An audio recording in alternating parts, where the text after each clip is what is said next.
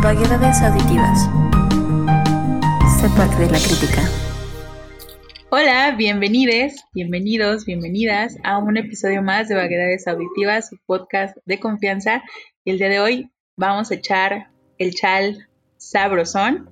Y para eso tengo aquí a mi compañero Erandu. Hola Erandu, ¿cómo estás? Hola Ani, muy bien, aquí muy contento y esperando que empecemos con este gran tema, un temazo como siempre para este miércoles de charchal. Así es, y bueno, pues si Percy nos lo permite, vamos a empezar. Muy bien, pues el tema de hoy va a ser básicamente los trastornos mentales. Pero antes de iniciar, pues vamos a hacer una pequeña introducción a cargo de la hermosa voz de Ni Mercado, que nos tiene un mensaje para todas, todas y todos. Claro que sí, este mensaje es para decirles que no somos expertos en salud y que este episodio se hace con mucha esperanza para invitar a todas las personas que nos escuchan a informarse un poco más y si con esta plática descubren que necesitan ayuda de un profesional se acerquen a él y que esperamos también que esta plática ayude a abrir la reflexión sobre un tema tan importante como es la salud mental. Ahí lo tienen. Pues sí, no somos expertos en salud mental ni en ningún otro tipo de salud. Para ese espacio tenemos también en variedades, pues el espacio de salud, que lo pueden ir a checar en la página de Facebook. Y a todos quienes nos escuchan, pues de nuevo, muchísimas gracias por quedarse aquí con el no patrocinio de tantas marcas. Entonces, pues vamos a empezar a platicar sobre algunos elementos culturales y sociales que, híjole, como que ayudan y a veces también complican eh, que se solicite o que se brinde incluso atención mental, ¿no? uno de los principales problemas pues tiene que ver con el enorme estigma sobre yo no estoy loco y no necesito un psicólogo guion psiquiatra porque no estoy loco. y eh, pues ese es un primer concepto que hay que aclarar que un loco pues podría no ser necesariamente un enfermo mental, ¿no? O sea, tenemos esa expresión de no hagas una locura, estoy loco de amor, estoy loco por ti. Entonces, el loco no necesariamente se va a relacionar con un padecimiento mental. Entonces, no solamente los locos necesitan psiquiatra, psicólogo, una o ambos casos, ¿no? Entonces, bueno, hay que plantearlo muy bien en ese primer punto. Y este sería una cuestión entre, híjole, ni, no sé tú cómo lo veas, si sería más cultural, social, histórico, raro, pero e, esta idea, este estigma de, de la locura y de la tensión mental, ¿Tú, ¿Tú cómo lo relacionas con el pasado, con la cultura? ¿Cómo lo has vivido tú incluso? Bueno, pues sin duda es un tema del cual creo que hay que jalar muchos hilos. Por ejemplo, ahorita que te escuchaba me venía a la mente esa idea como del miedo también, ¿no?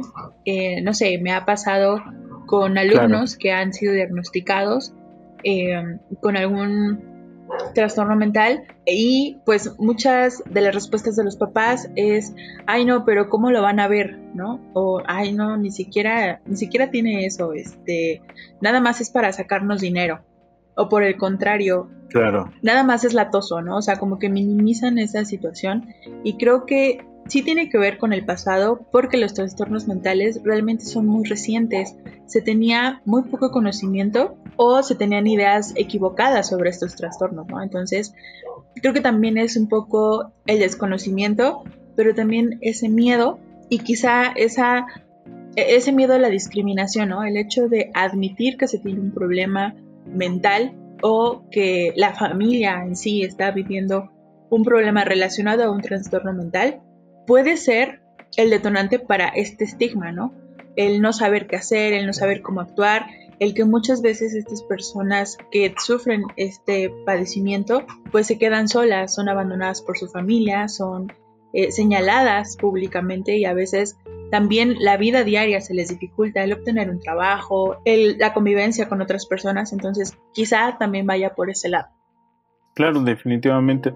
Y ya que te escuchaba hablar sobre, eh, sobre este tema, también me venía la idea como, no sé, a lo mejor te, te contradigo, pero no es como mi intención desmeritar tu argumento, sino creo que los padecimientos mentales más bien se han podido estudiar como más abiertamente actualmente, ¿no? Porque creo que tenemos ejemplos desde la antigüedad que hablaban ya de la locura y los humores y etcétera, etcétera, ¿no? Pero como muy bien lo señalabas, pues eran ideas basadas en creencias, ahora sí que podríamos decir que de un pensamiento mágico, ¿no? Algo así.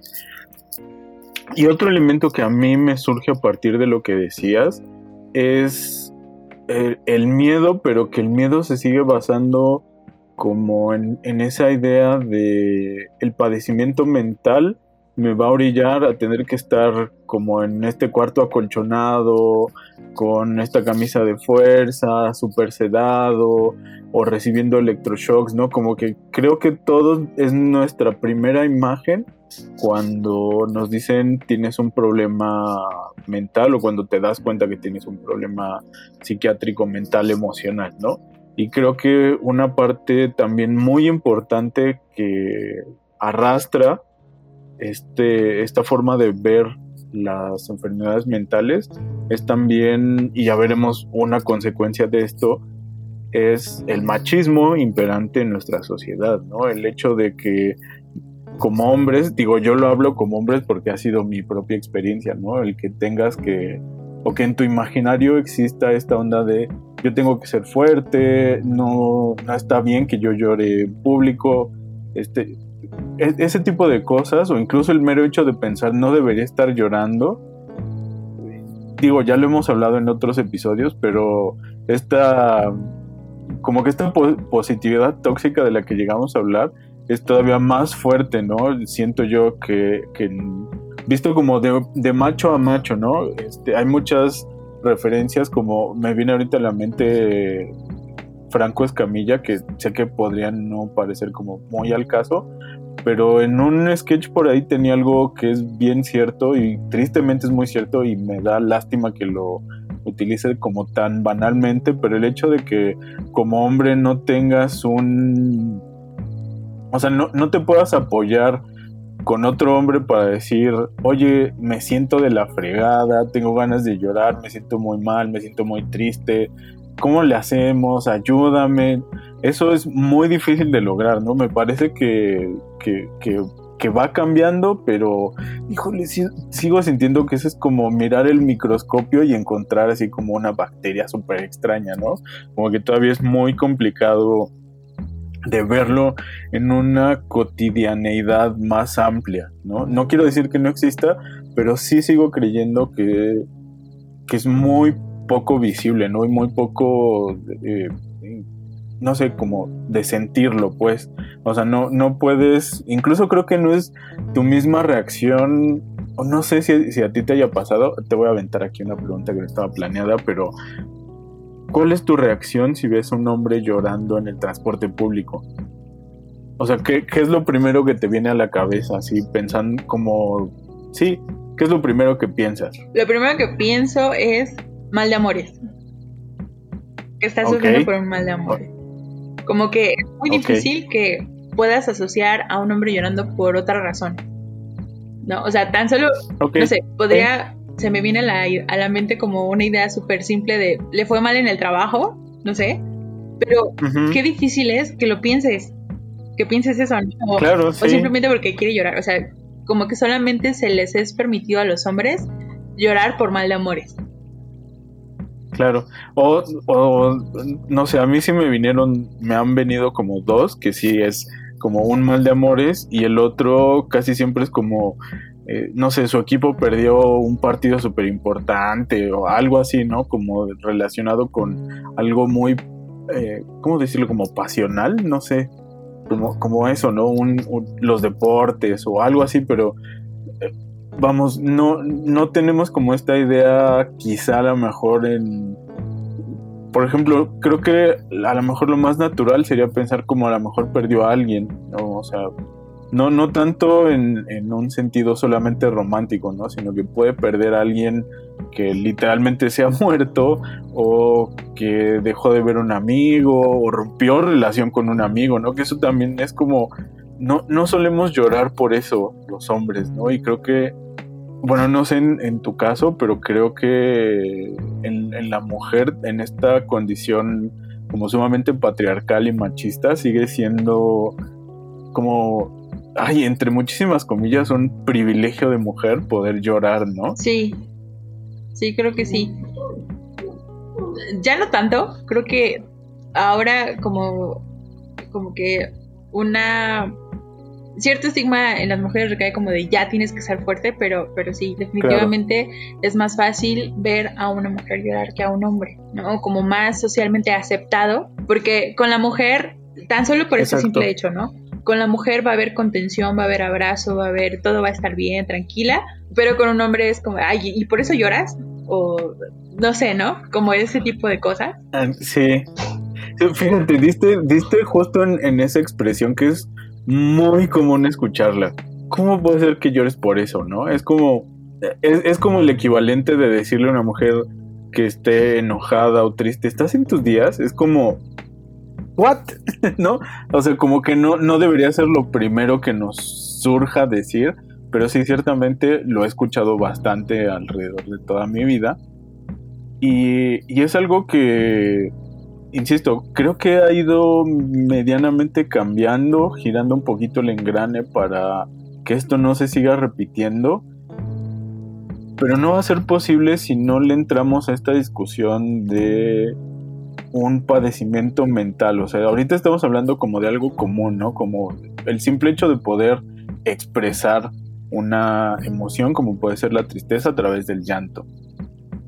Pero hay padecimientos mentales que no necesariamente se van a ver reflejados solamente en el llanto, ¿no? También puede ser el descontrol de la ira, algo que también está muy relacionado con nosotros los hombres en este sistema machista, y entonces vamos viendo un montón de estratos y de elementos culturales, sociales, históricos, que nos arrastran y nos traen como estas problemáticas, ¿no? Yo platicando con contigo, Ni, con, con Ni para nuestros podescuchas, le contaba que se me hacía muy curioso que la palabra histerectomía, que literalmente es la extracción de la histeria eh, si lo vamos como muy sacando de esas raíces grecolatinas, eso es lo que significaría, ¿no? Y originalmente, pues es la idea de que hay que quitarle a la mujer la histeria y se quedó por alguna extraña razón que algún día voy a ponerme a investigar. Se tiene esta idea de que el útero es la madre de la histeria femenina, ¿no? Y entonces como, pues si existe una histerectomía como para la mujer, pues debería existir una histerectomía para los hombres, pero es algo, o sea, la histeria nunca fue asociada directamente con los hombres, ¿no? Es otro padecimiento y otro, otro de lo que hablaba ni hace ratito, que es un padecimiento que está como muy empujado hacia solo un lado de, de estas expresiones de género, ¿no? Y bueno, ya entrando como en algunos de estos padecimientos, por ahí hemos recabado algunas, bueno, yo sobre todo, he recabado como algunos trastornos que llegan a ser como los más comunes, que tienden a ser el trastorno límite de la personalidad, que es uno de los, digamos, más de más reciente estudio, eh, que sigue ¿cómo decirlo? Como causando conflicto en la comunidad científica porque es como que se parece a la bipolaridad, pero está en un rango entre comillas más bajo y bueno, lo pueden ir a checar. Después tenemos trastorno afectivo bipolar, esquizofrenia y otra psicosis, las demencias que tienden a ser igual como pensadas o imaginadas más para las personas como de 60 años y más, ahora que está de moda para las vacunas, eh, eh, esto, ¿no? Y se encuentra también dentro de estos trastornos el autismo o el Asperger. Entonces, vamos a una pregunta muy interesante que me surgió en esto. ¿Quiénes pueden padecer enfermedades mentales? ¿Quiénes pueden? Eh, bueno, pues puede ser cualquier tipo de persona. Eh, corrígeme si me equivoco, pero son aquellas personas con una predisposición genética o personas que han estado en situación de pobreza o pertenecen a familias con síntomas de violencia, adultos en plenitud, como los mencionabas, que son los mayores de 60 años, víctimas de violencia de abuso, eh, población rural, migrantes, niños en situación de calle, personas con discapacidad, madres adolescentes y eh, ya. Es decir, cualquiera, ¿no? Las enfermedades mentales creo que es como el VIH, no respetan sexo, género, identidad de género, orientación sexual, estrato socioeconómico, educación universitaria o bachillerato trunco, a todos nos puede alcanzar una enfermedad, un trastorno mental, ¿no? Y eso es lo importante. No, no quiere decir que lo celebremos, simplemente hay que hacerlo más natural, ¿no? Creo que a eso es a lo que intentamos llegar hoy en este programa súper cortito, porque podríamos aventarnos aquí tres horas ni y Erando platicando sobre trastornos mentales y todo lo que conlleva. Claro, porque la cifra dice que son aproximadamente 15 millones de personas en México que tienen algún trastorno eh, mental y que cualquier persona puede sufrirla en cualquier, puede sufrir o puede padecer un trastorno mental en cualquier faceta de su vida. O sea, a lo mejor ahorita estás bien, pero posteriormente por alguna situación extraordinaria en tu vida, por alguna pérdida, por eh, incluso esto, ¿no? También que puede darse por alguna situación eh, en tu vida, déjame buscarlo. Este... Incluso el, mismo, la misma acumulación de estrés es. es algo que puede conllevar a un trastorno mental.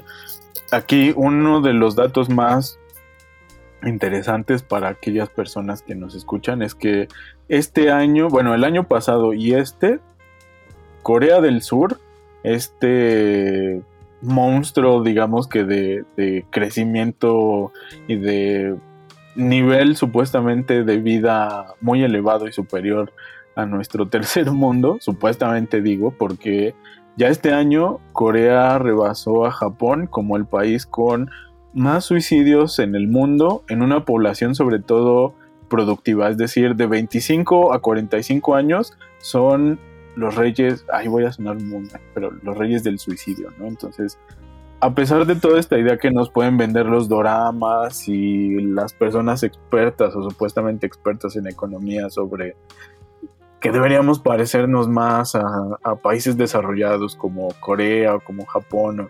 híjole, pues también ¿qué, están haciendo ¿no? con su salud mental. Y eso nos habla de que el estigma de la salud mental no es exclusivo de nuestra zona latinoamericana, ni mucho menos, ¿no? Esto nos da una idea de que más bien sigue siendo un problema de relevancia mundial, ¿no? Por ahí llegamos a, leer también eh, conceptos directamente de la OMS y, datos, ¿no? De qué es lo que, lo que arrastra y qué es lo que, lo, lo que ha cambiado y lo que no ha cambiado. Nada más como para tener igual una pequeñísima idea, es que cerca de el 50 y 75% de la población que padece algún trastorno mental en América Latina o en algún país que no tiene demasiado desarrollo socioeconómico no recibe atención de parte de la salud pública. E incluso en países donde se tiene una capacidad de recursos y más alta, esto va desde el 35% hasta el 50%. O sea, ya nada más pensar que en, no sé, en Suiza o en Finlandia, que no sé, a lo mejor ahorita por los Juegos Olímpicos puede tener como más relevancia en la mente de las personas.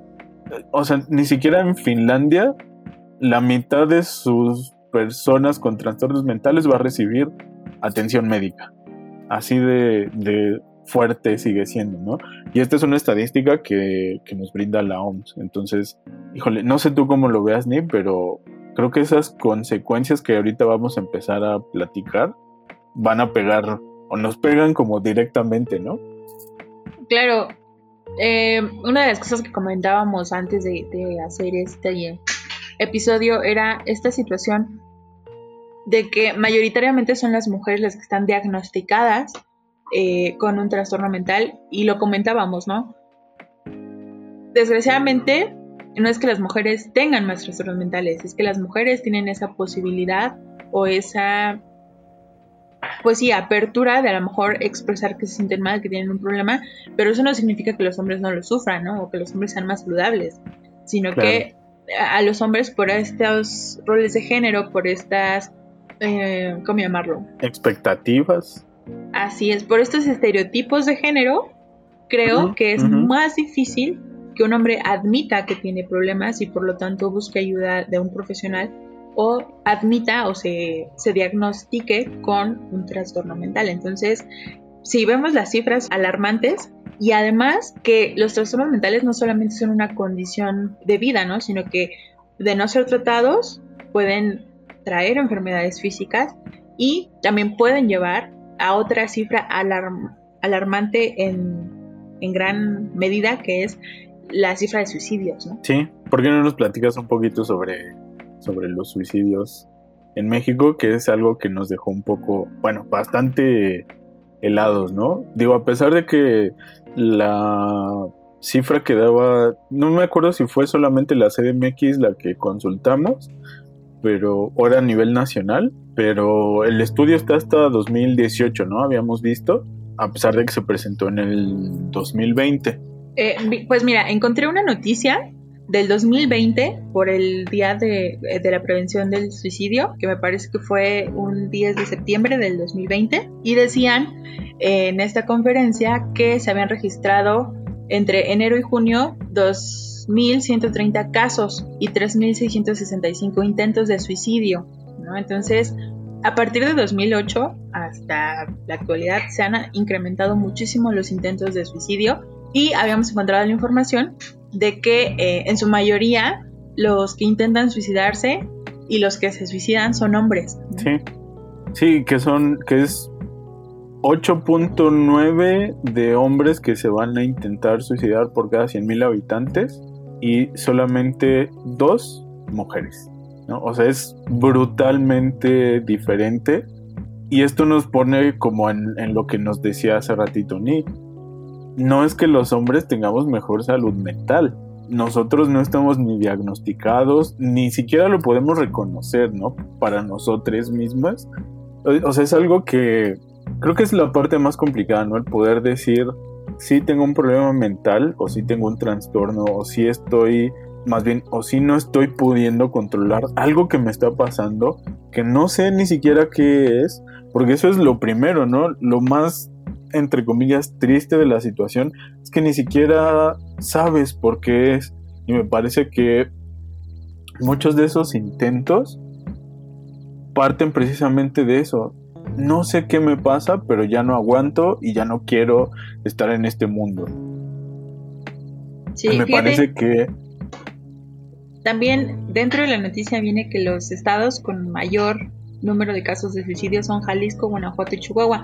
Algo que a mí me salta porque estos estados también son conocidos por, por ser muy conservadores, ¿no? Como tener mucho... Donde hay harto macho. Por así decirlo. Entonces, es esa cuestión, ¿no? Finalmente, un mundo machista, un mundo que no le permite a los hombres expresar sus emociones, eh, pues va a generar esta situación, ¿no? En la que los hombres no vean otra escapatoria más que, pues, desgraciadamente esta salida eh, errónea. Abrupta. Sí.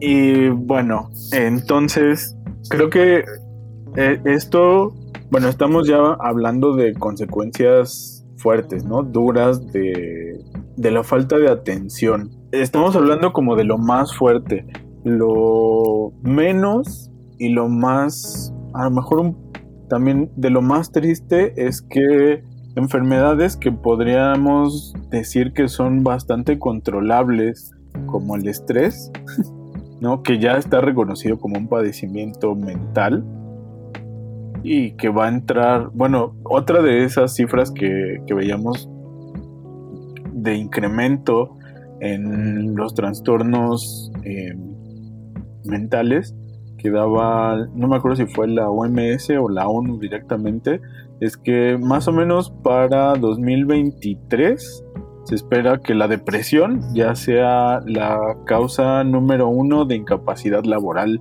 en el mundo. No solamente en México, en el mundo.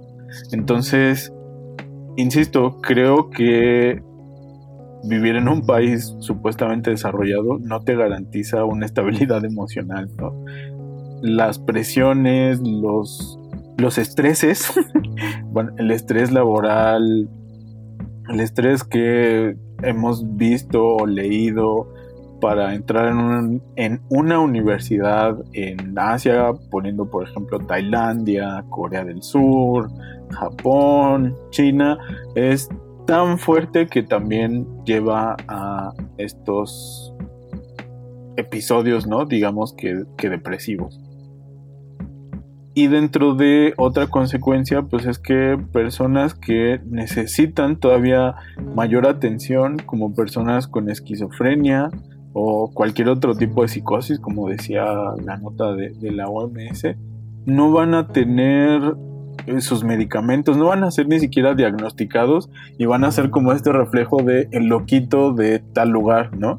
Que me parece que eso es lo más pues sí, de lo más triste, porque le estás negando algo que podría ser, o sea, que ya hay un material de estudio muy largo y que ya hay eh, medicinas que han ayudado un montón a las personas con esquizofrenia a vivir una vida de lo más cercano a lo entre comillas, normal, ¿no?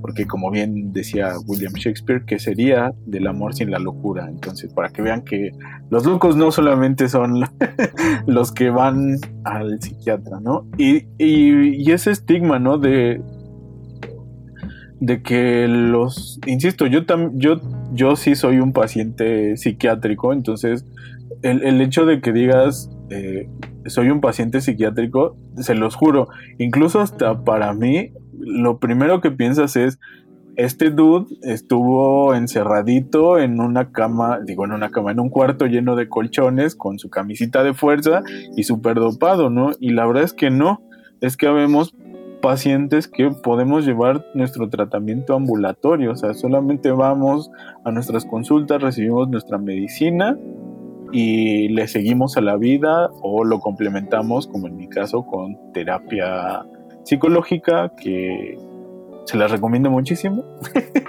pero pues es un paso también complicado de dar, pero si por ahí Nayeli me está escuchando que es mi psicóloga, pues la amo porque me sacó de muchísimas cosas y me ha ayudado a enfrentar otras miles, ¿no?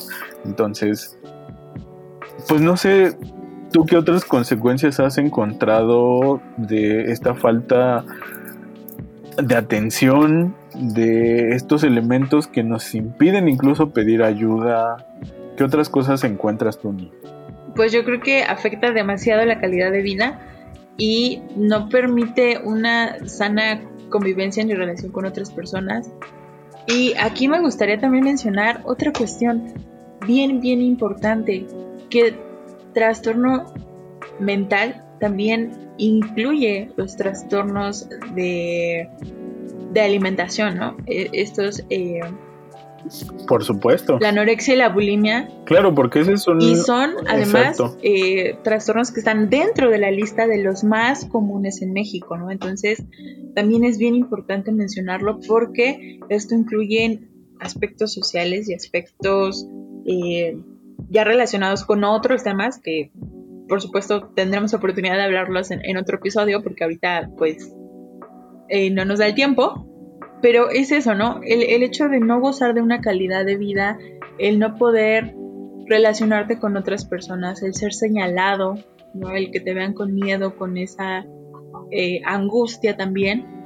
Y, por supuesto, el el no saber tratarlo creo que también recae mucho eh, en este échale ganas, ¿no? En, claro. en no comprender el trastorno y, y, pensar que se soluciona con un coach de vida, que se soluciona con, con una buena nalgada, en el caso de los niños, ¿no? Que solamente está haciendo berrinche cuando no es así.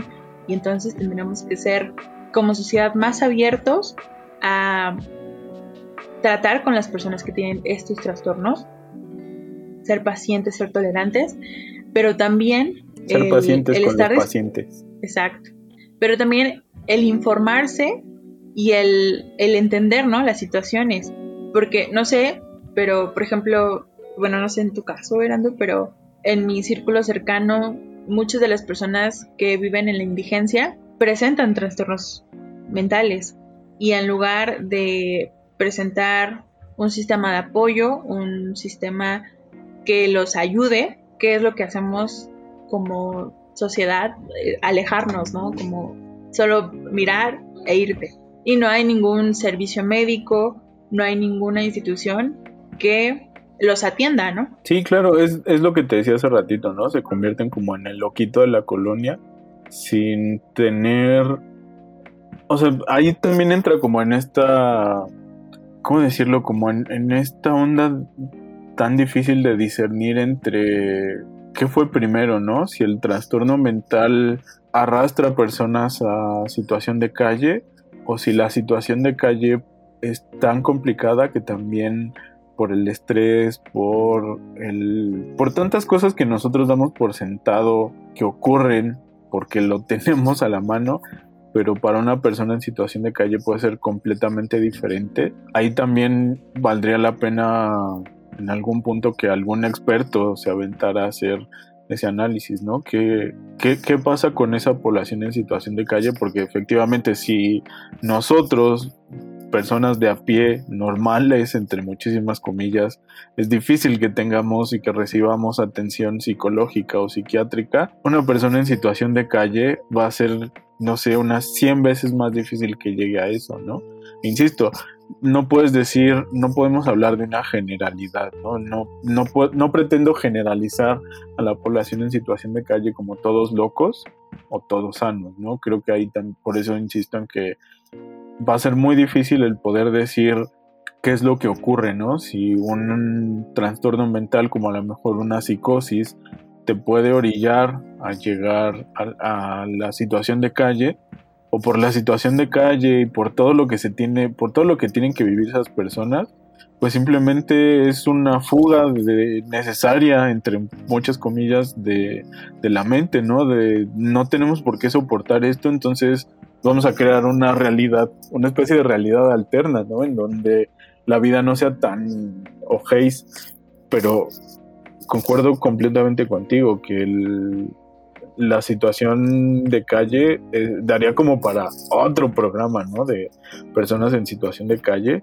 Y finalmente, creo que esa es una de las consecuencias otra vez más tristes de la poca atención que le ponemos a los trastornos mentales, ¿no? A tratar como bien decías hace ratito, ay, pues mi hijo solamente es muy travieso y inquieto, no tiene TDA, se los juro que no, es que nada más es, pues sí es muy inquieto, es, que él necesita estarse moviendo para poner atención, ¿no? Se busca como justificar todo en lugar de decir, pues sí, a lo mejor mi hijo puede tener TDA y necesitamos entre, entre papá, mamá o entre mamá y mamá ayudarle y, y que me ha pasado, déjame te cuento esta, esto rápido, o sea, de verdad hay muchas anécdotas de maestras, convivo mucho con maestras, y de verdad, en el caso de niños que han sido diagnosticados con TDA, este, ¿cuál es la excusa de las maestras? No maestra, es de las mamás, perdón, no maestra, es que usted la trae contra mi hijo, es que lo trae entre ceja y ceja y por eso me estás diciendo eso, ¿no? Cuando es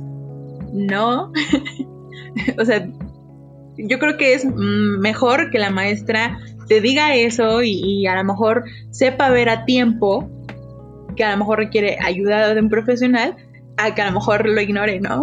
o lo deje pasar así, ah, sí, no pasa nada. ¿Por, qué crees que es tan importante la atención a la salud mental, ni. Porque es un asunto privado de carácter público, es asunto privado en tanto que a nosotros nos corresponde checar nuestra salud emocional, física y mental, ¿no? Saber que si yo estoy teniendo dificultades para solucionar algo, para pasar un proceso de pérdida eh, o cualquier otro, otra situación que se me dificulte, puedo acudir a un profesional, pero se convierte en un asunto público porque incluye no solamente a las personas, incluye también a las instituciones del gobierno.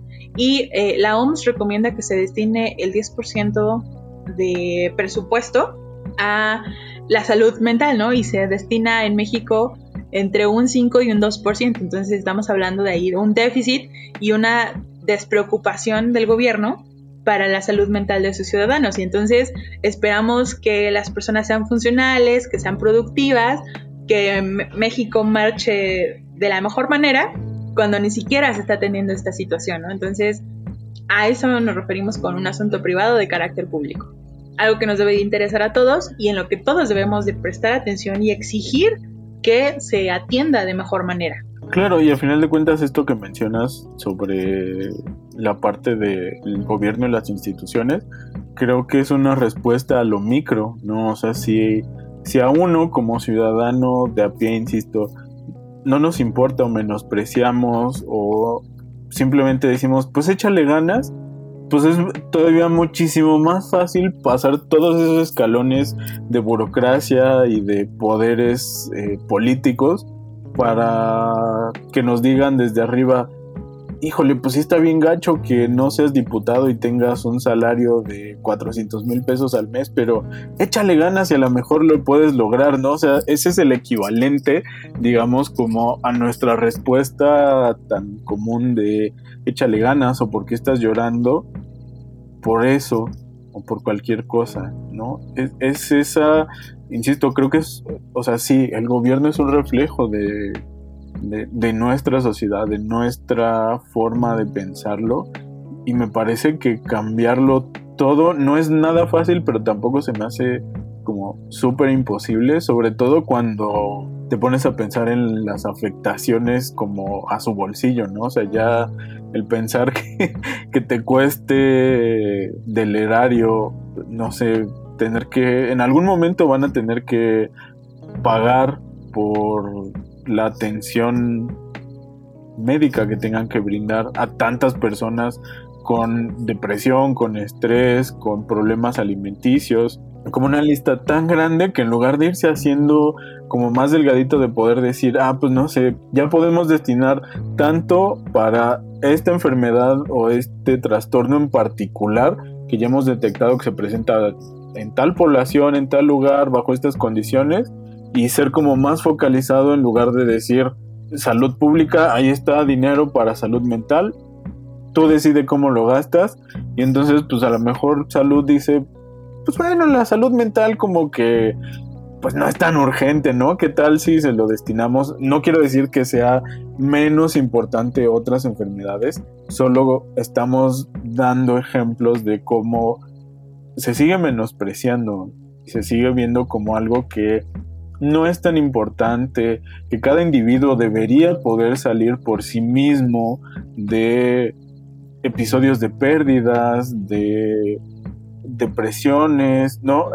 Hay un dato muy interesante que por ahí me, dio a leer algún día mi psicóloga, que decía que todas las personas adultas o con, con el desarrollo sexoafectivo cerebral un poco más elevado pasando la pubertad, van a sufrir por lo menos tres episodios de depresión fuertes. La gran mayoría antes lo libraba, o por lo menos se ocultaba, ¿no? Pero resulta que esto ha ido cambiando con los años y por eso también ha ido creciendo el número de personas con depresión. Cosas tan sencillas como tener una casa se ha hecho casi imposible de poder obtener, ¿no? Una casa propia. Entonces, ya dejemos el auto y el todo. Tener una casa propia, que es como el, la expectativa que te dan cuando vas a estudiar una carrera, ¿no? Es como que si tú estudias una carrera y sacas tu título, es como tu pase automático por una casita del Infonavit y un bochito viejo, ¿no? Casi, casi esa es como tu expectativa. Y cuando te das cuenta que en estas condiciones económicas, sociales, no va a pasar, está muy cabañón, ¿no? Entonces, para mí sigue siendo importante la atención porque van a costar vidas. Insisto, como es algo que no respeta ningún estrato socioeconómico, en todas las familias seguramente hay una persona que ha requerido o que está requiriendo, que va a requerir o que ya está, si es muy afortunado, recibiendo atención psicológica y psiquiátrica. Ojalá me gustaría pensar que fuera todo gratuito y todo, pero pues también sabemos que nuestro sistema de salud no da para tanto, ¿no? Entonces, es, importante porque algo que decía Ni hace ratito me traía como esta frase de lo político es privado y lo privado es político, ¿no? Y si no haces política y si no ves el lado también político de la salud mental, pues es que los políticos están locos. no es cierto, bueno, sí, pero no. Entonces, el chiste es que la salud mental no debería ser tampoco un privilegio, ninguna parte de la salud. Especialmente creo que la, que la mental, por ser tan compleja, ¿no? Y tener tantas aristas complejas, como lo mencionaban ya hace ratito, desde lo económico, lo social, lo alimenticio, condiciones de migración, condiciones de eh, opresión, ya sea por orientación sexual o por cualquier otra discriminación, orillan también a las personas a, sufrir padecimientos mentales, Y eso nos debería interesar más, vamos, ¿no? O al menos eso creo, que mientras no nos importe insisto, a las personas de a pie, va a ser muy difícil que esas preocupaciones lleguen hasta arriba, ¿no? Y si ustedes conocen a una persona que les dice, necesito un abrazo, necesito que alguien me escuche, que me dé un consejo, por favor no se vayan con la fácil de decirle échale ganas, todo va a estar bien, no te preocupes. Esas frases son las que muchas veces, y se los digo por experiencia propia, nos destruyen y nos hunden más, ¿no? Les voy a contar como esa anécdota como tan dura que es que te digan, pero si tienes una familia que se preocupa por ti, si tienes tantas personas que te quieren, es, es una realidad, pero uno no lo puede ver y, y uno se siente todavía peor, ¿no? Porque es como, sí, tengo tantas personas, pero, pero ¿y qué hago con eso? ¿por qué no puedo hacer que me importe, no? Y entonces, escúchenlas y si pueden aconsejar que vayan con el psicólogo, con el psiquiatra, háganlo, porque no es eh, para nada vergonzoso, creo que es una actitud muy heroica de quienes lo sugieren y de quienes lo logran hacer y pueden salir de ese hoyito que muchas veces nosotros cavamos, ¿no? Así es. Y bueno, pues si no tienes algún otro comentario, recordarles a todos que nos pueden seguir en Instagram, Facebook, YouTube. Eh, también estamos en Telegram, estamos en Twitter, Vaguedades MX. Ahí esperamos sus comentarios y pues esperamos que les haya gustado este episodio. Muchísimas gracias por habernos escuchado. No se olviden que cada miércoles aquí, en donde quiera que nos estén escuchando, en cualquier espacio temporal también. Cada miércoles estrenamos un nuevo episodio en Variedades Auditivas. Y muchísimas gracias, Ni, por otra conversación y otro chalcito. Mira, preciosamente bien hecho y bien echado. Claro que sí. Entonces, el próximo miércoles tenemos una cita para echar el chal en Variedades Auditivas. Muchas gracias. Bye bye. Chaito. Vaguedades auditivas. Sé parte de la crítica.